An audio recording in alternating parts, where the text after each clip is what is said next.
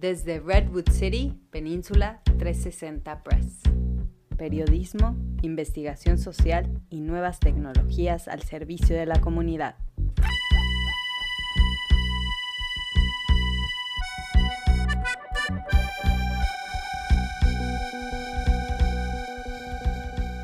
A continuación, vamos a escuchar fragmentos de la plática de latinas mayores sobrevivientes a la pandemia comenzando con la opinión de Verónica Escames, fundadora y directora de Casa Círculo Cultural.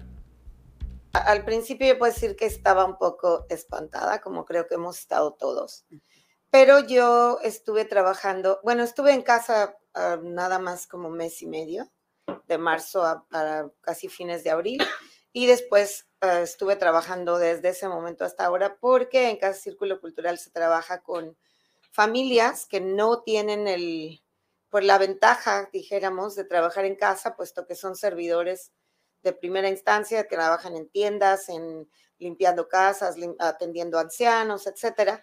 Y pues sus hijos tienen, tenían que estar en alguna parte y afortunadamente pudimos abrir uh, Casa Círculo para ellos y tener a los niños teniendo sus clases ahí para que estuvieran de alguna manera cuidados. Así es que no he dejado de estar activa desde ese momento. Tuvimos unas cuantas clases en línea, pero después pues entendimos que no era posible y hemos estado trabajando desde el principio de la pandemia hasta ahorita.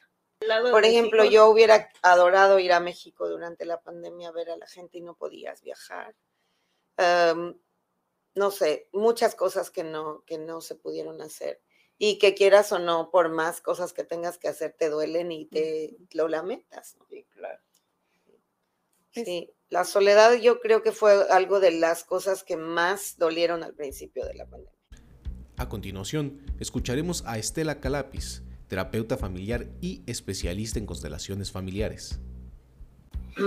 Ahí yo vivo en Las Villas, un lugar donde personas mayores este, muchas, muchas personas deprimidas este, que no tenían, no, no habían pensado irse con sus familias, tuvieron que irse. De mi, de mi círculo se murieron como tres personas. Y esta señora que te digo, que había vencido el cáncer, el corazón y todo, se murió. Mucha gente, mucha gente, este, había un silencio total en las villas. Hubo un momento que se vio como una, como una nube depresiva. Por último, escucharemos a María Orellana, asistente de familias en Union City Family Center.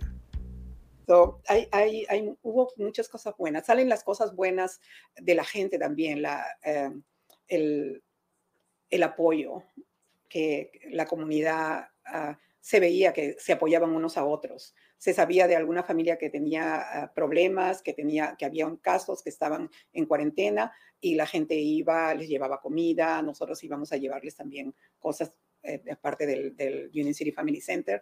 So, eh, había mucha, ha, ha habido mucha, mucho compañerismo, mucha unión, mucho sentido de comunidad y uh, que, que ha venido con la pandemia y, y, y esto eh, viene y se queda.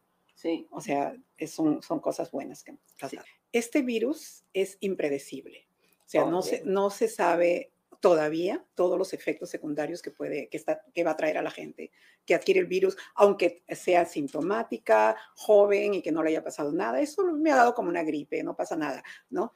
No se sabe todavía qué es lo que le va a traer a esa persona en el futuro para los hijos. So, no se sabe todavía lo que viene, uh, las variantes. Sí. Que, uh, so, vacúnense, vacúnense y vacúnense.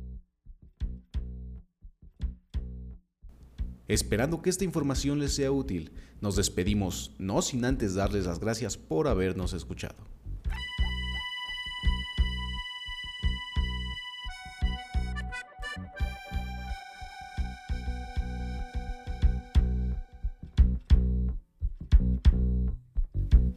Desde Redwood City, Península 360 Press. Periodismo, investigación social y nuevas tecnologías al servicio de la comunidad.